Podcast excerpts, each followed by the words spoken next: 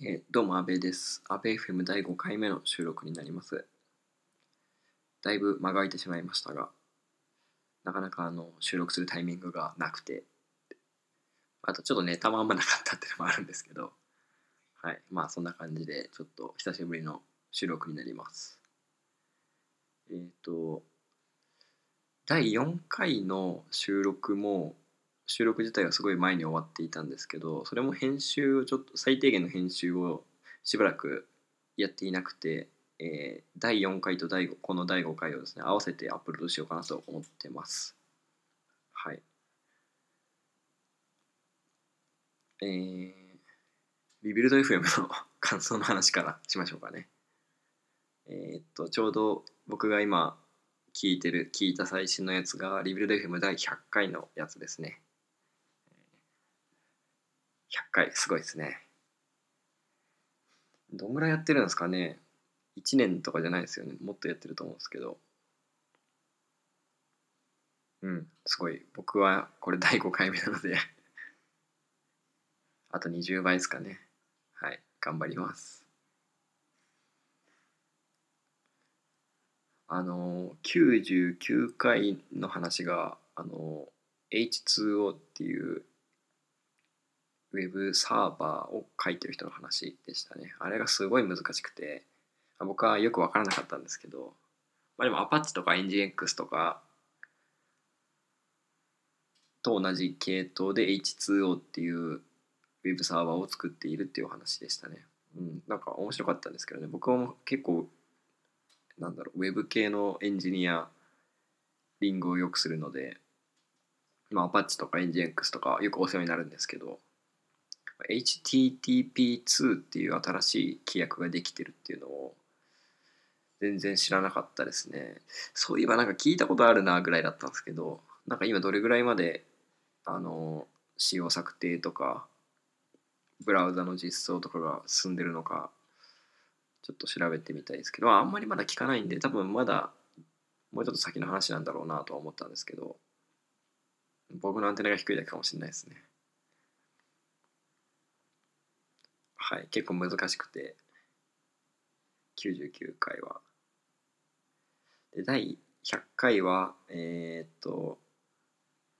なんかアフターショーがすごい面白くて、そっちの記憶ばっか残ってるんですけど、あのアフターショーで、あの宇宙人の話とかしてますね。宇宙人の話とか、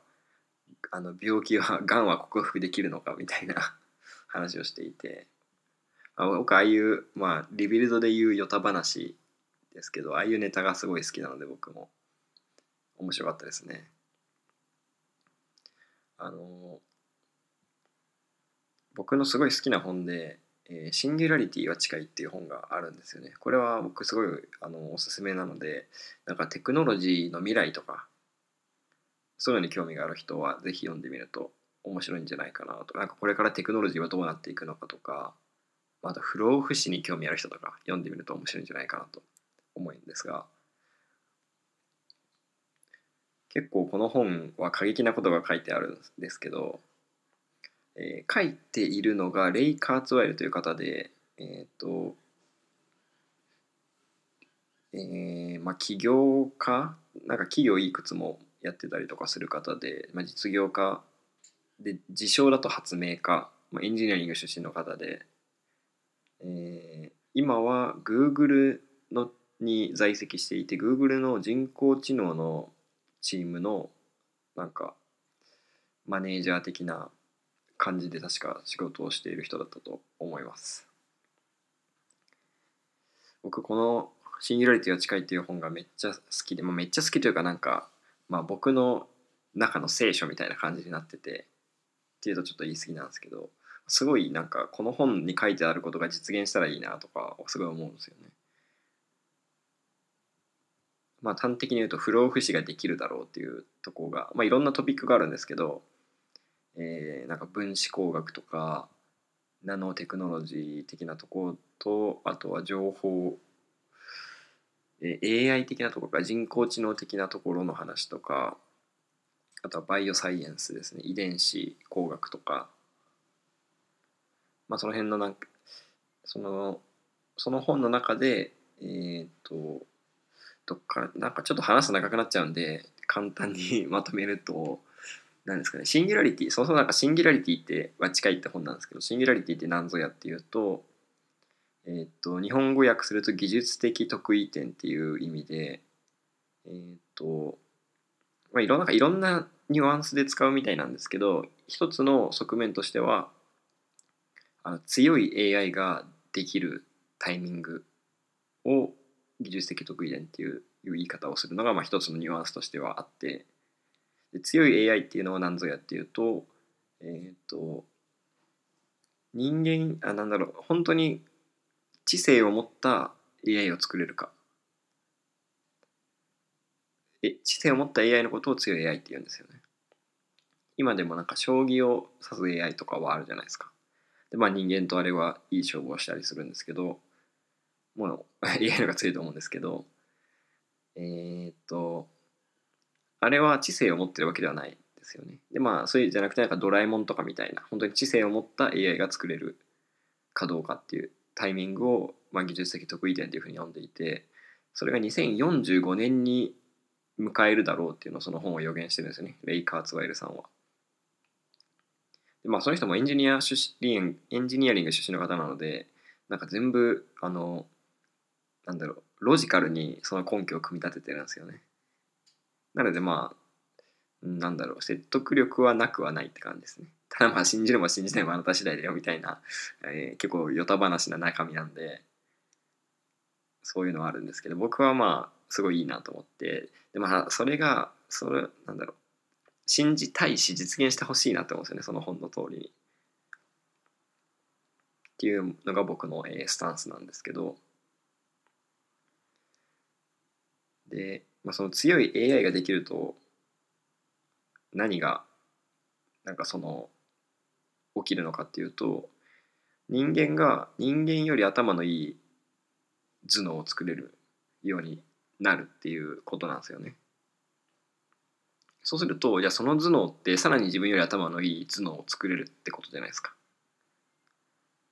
ってなるとそのそこからその AI の進化がすごい加速度的に速くなっていくんじゃないかっていうのが一個言われていてそうすると、えーなんだろう AI がどんどんすごいスピードで進化していってく、まあ、そういうものが技術的得意点を迎えると得意点以降はそういう現象が起きるんじゃないかっていうのが言われているって感じですね。それがまあ人類にとっていいことなのか悪いことなのかは、えーまあ賛成派反対派みたいなのがいるんですよね。まあ、なんかターミネーターみたいに人工知能が本当にできてできたもののなんか人間と敵対する勢力になるんじゃないかっていう派派閥といやいやそんなことはないみたいなドラえもんとかみたいになんだろう人間と AI は手を取り合って生きていけるはずだみたいな派がいて、まあ、そこでなんか論争があるんですけど、まあ、あとそもそもその本当に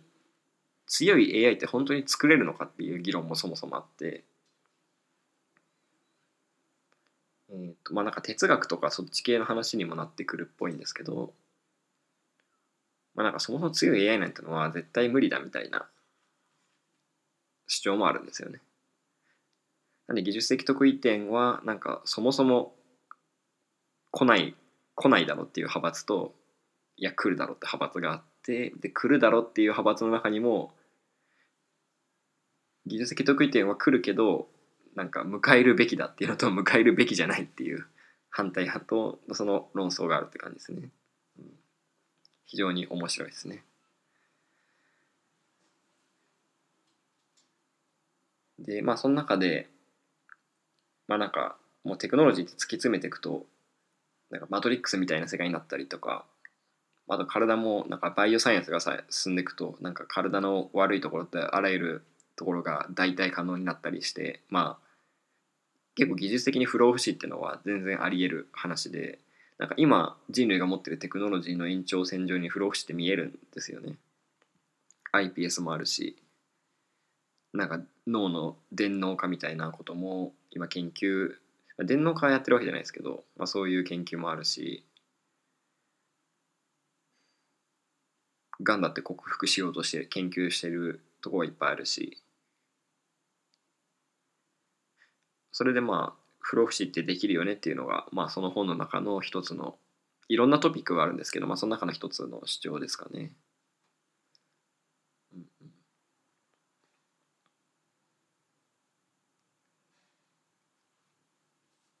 で何の話だったっけって感じなんですけど まあそのシンギュラリティや近いってすごいそういうの面白いんでそっち系の話に興味ある方はぜひおすすめですっていう感じですかね。まあリビルドでもまあシンギュラリティや近いの話は特に名前は出てないですけどなんか宇宙人はいるのかとかがんは克服できるのかみたいな話がしててまあちょっとその本を思い出したっていう感じですね。はい。あんまりなんかテックネタで話すことが思い浮かばなかったので、えっ、ー、と、全然テックじゃない話でもしようかなと思うんですけど、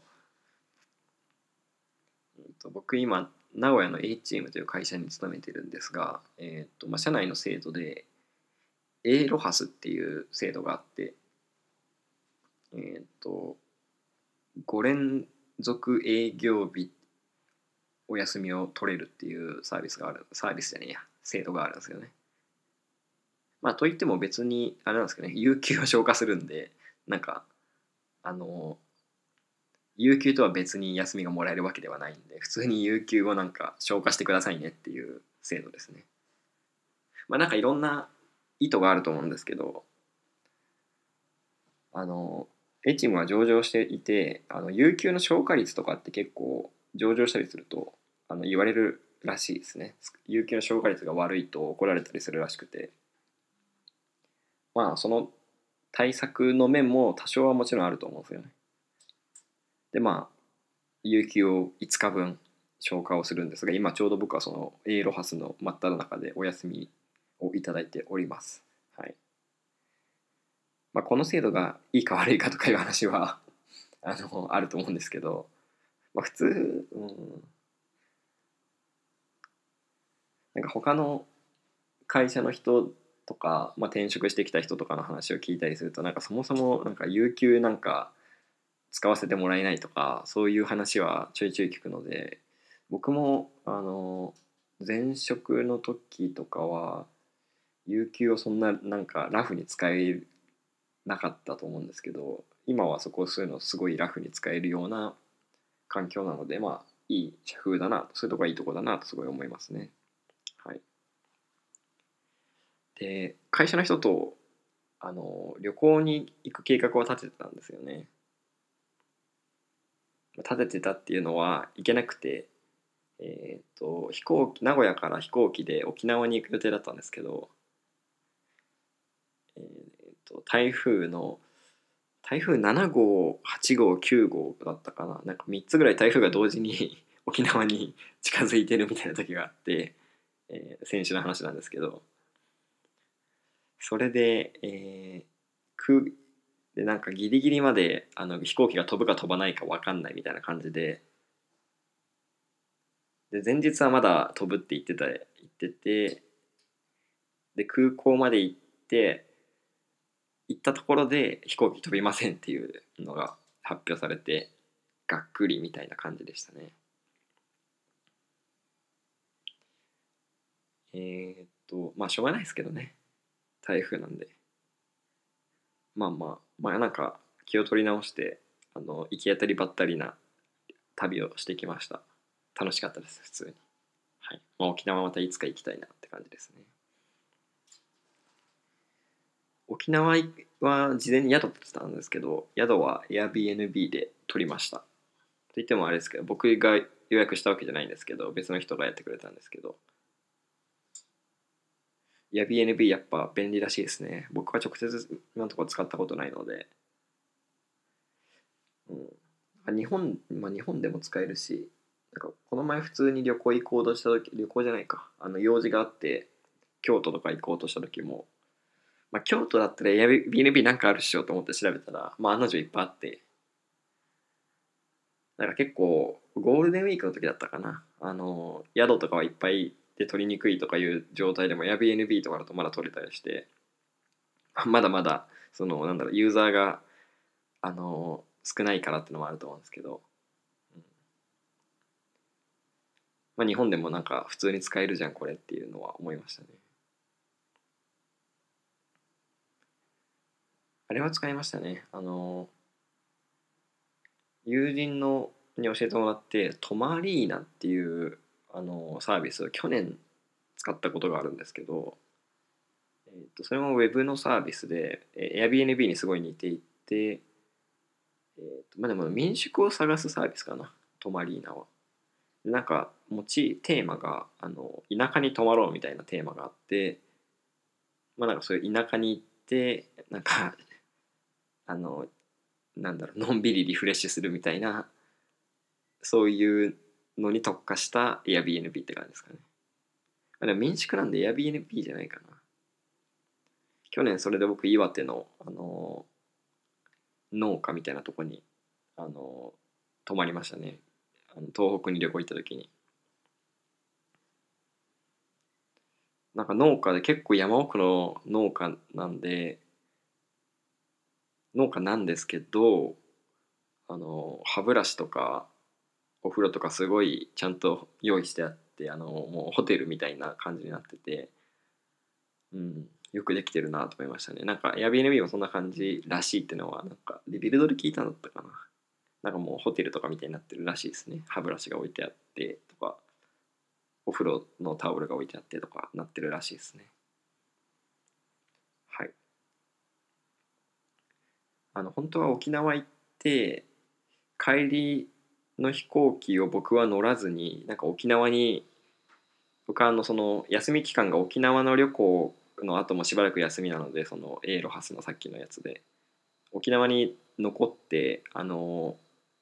リゾートで開発でもしよっかなみたいな一人でのんびり開発しようかなとか思ってたんですけども沖縄行けなかったのでその夢はついえましたね。悲しいです。はい。で、えー、っと、僕、休み中じゃ何やってたかなっていう話をちょっとしようかなっていう感じなんですけど、えー、っと、FF14 を狂ったように今やってますね。えー、今日もこの収録が終わったら、早速 FF14 の続きをやりたくてしょうがないんですけど、えー、っと、前回の、まあ、この第5回と同時に第4回をアップロードするんですけど、まあ、第4回の中で、なんか最近アニメを見出してるみたいな話をしてるんですけど、まあ、その後なんかまたアニメを見ていてちょうどその沖縄の旅行行くちょっと前にソードアートオンラインを見たんですよね。なんで見たんだったかな？ソードアートオンライン。なんかきっかけ忘れちゃったんですけどまあなんか面白いアニメないかなって探してて、まあ、引っかかったのがそれでちょっと見てみるかと思った感じですかね。で、えー、めちゃくちゃ面白くてあれしなんか1期と2期があるんですよね。てか1と2か。それぞれ24話ずつ2クールずつぐらいあるんですけど全部見ましたね。2日3日で全部見ましたね。うん。面白かったです。で SAO をそのがっつり見た後にいややっぱなんか MMORPG やりてえなみたいな気持ちがすごい高まってきて。僕今まで MMORPG はほとんどやったことがなくて、えー、高校の時とかになんかメイプルストーリーだったかな。あのありましたよね。昔半芸かどっかだったかな。が出してやつ。あれをなんか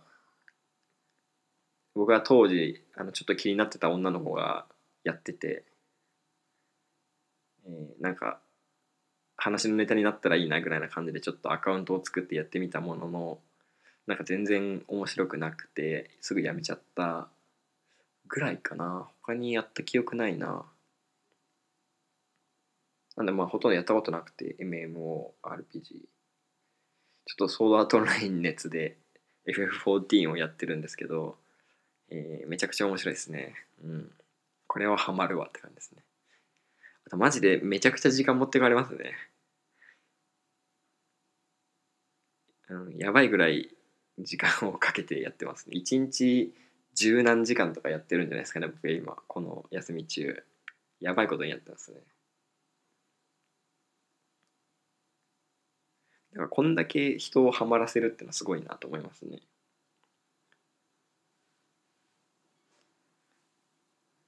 うん、なんかこの人をハマらせるメソッドみたいせなメソッドみたいなのをなんかあの吸収したいですね。このまま僕があの休み明けちゃうと FF14 をやってただけのあの 休みになっちゃってすごい悲しいのでねせめて 面白さのメソッドをなんかエッセンスを吸収できたらいいですけどね。本当は沖縄とかでなんかゆっくり開発しようかなと思ってたんですけどね、まあ特に作るもんも決めてなくて、まあ、かんゆっくり考えるかぐらいな感じだったんですけどもうダメですね。あの家に帰ってきちゃったんでもうエオルゼをやるしかないという状態ですね今。はい非常にまずいです。はい。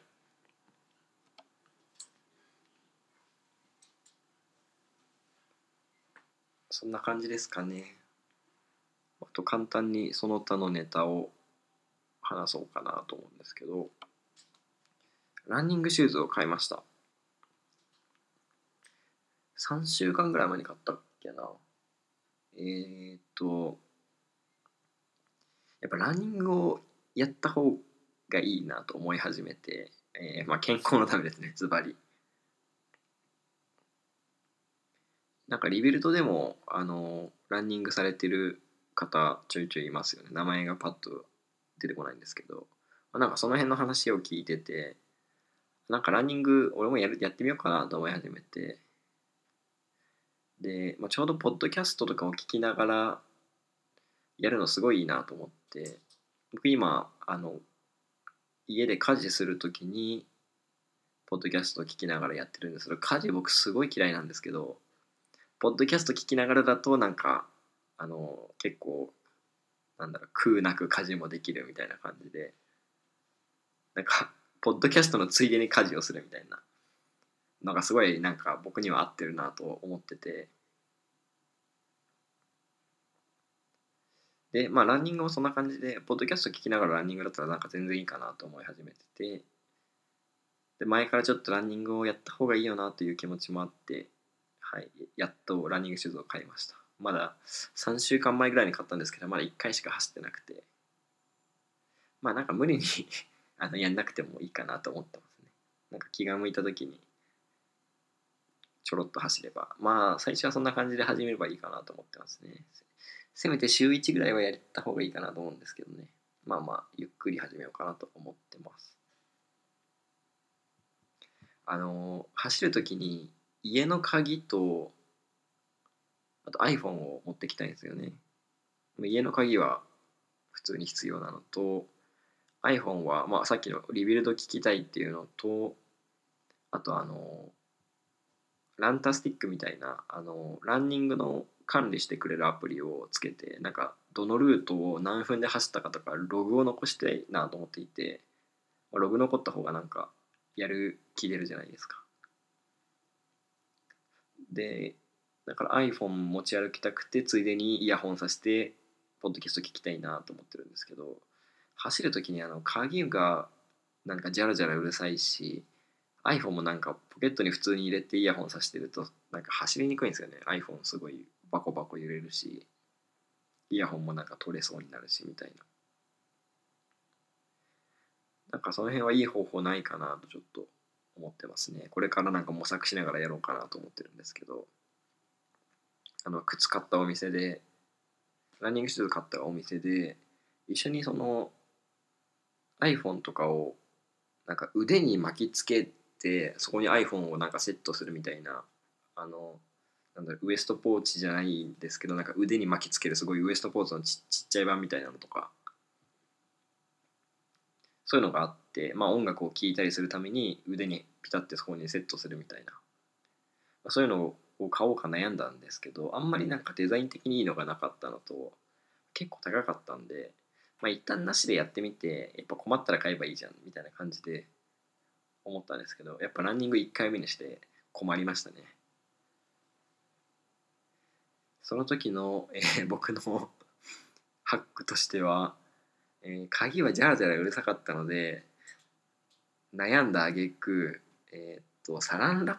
プに包みましたね。その場しのぎで。でサランラップに包んだらなんかあのギュってちっちゃくなってあのジャラジャラ音しなくなるんですよね。一つかひとまひと塊になるんで。で iPhone はポケットの中で動くのがすごい嫌だったのでとりあえずポケットに入れた後にポケットの中で固定されるようにあの紙を留めるあのクリップみたいなやつでポケットの中の布を留めて iPhone がポケットの中であの動かないように あのクリップで留めてました。まあそれでもねやれなくはなかったんですけどね。やっぱちゃんとした装備は欲しいですね。はい。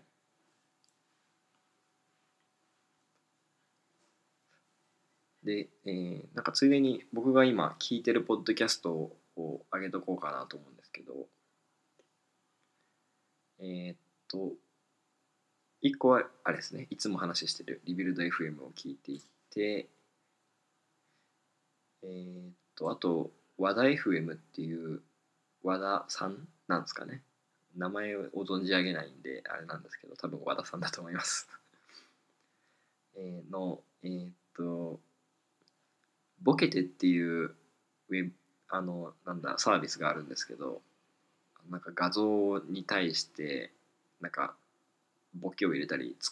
するサービスがあって、まあ、結構見てると笑える面白いみたいなサービスでそれをやってる方のポッドキャストですね。が話題 FM あとなんか軽く探してえっ、とエレヘイトっていうポッドキャストを見つけてそれを聞いてます。なんですけどあの更新がすごい少なくてリビルドはコンスタントに週1回更新されますよね。週1のメインの話プラスおまけでアフターショーもあの更新されるので、まあ、週に2回コンテンツが増えるんですけど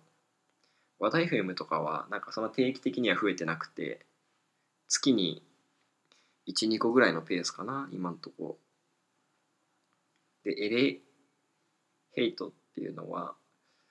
えー、とこれはなんかエリエリ葛西葛西エリさんっていうのかなっていう女性の方のポッドキャストでえっ、ー、と日本人の人でえ、ー、ともともとスクーとかにいたフロントエンドのデザイナーの方ですかね。デザイナーだったり、あとコードも書いたりする方、フロントエンドエンジニアかな。なんか JS のコードとかそういうの書いてる方だったので、その人が今、えっ、ー、と、カナダにいて、えっ、ー、と、なんか仕事探してるみたいな感じでしたね。で、なんかその今、カナダで仕事探してますみたいな感じで、ポッドキャストをやられていたんですけど、それを見つけて、聞いてました。これもなんか最近更新がされてなくてなんかこのまま月に1回も更新されないんじゃないかみたいな ペースになろうとしててちょっと僕は寂しいんですけど。まあ実質だからコンスタントに聞いてるのリビルドだけなんですよね。やっぱそのポッドキャストいろいろ聞きたいんですけど僕がなんか面白いなと思うポッドキャストがなかなか見つからなくて困ってますね。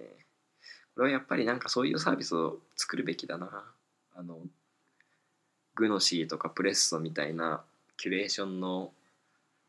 ポッドキャストキュレーションがあればめっちゃ嬉しいんですけど、ないんで、作るか、頑張って。っていう感じですかね。その家事やるときにリビルド聞くんですけど、あの、逆に言うと、あのもうRebuild なしだったら家事やりたくないなみたいな感じになっていてすごい家事が嫌なのであのだから Rebuild はあの配信されたらすぐ消化してますよね。配信されたら聞こうって言って聞いてもう今週終わっちゃったみたいな。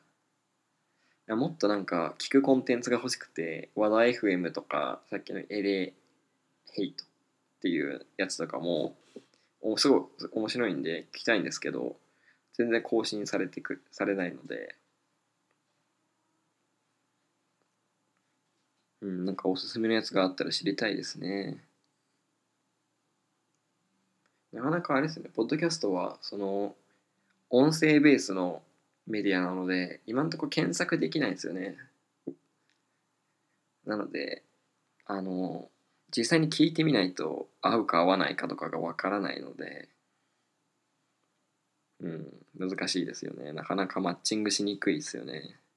敷居が高いというか。はい、そんな感じで。じゃあなんか取り留めのない話をしてましたが、なんかテックネタも全くなかったですが、えっと、今日はこんぐらいで終わろうかなと思います。ではでは。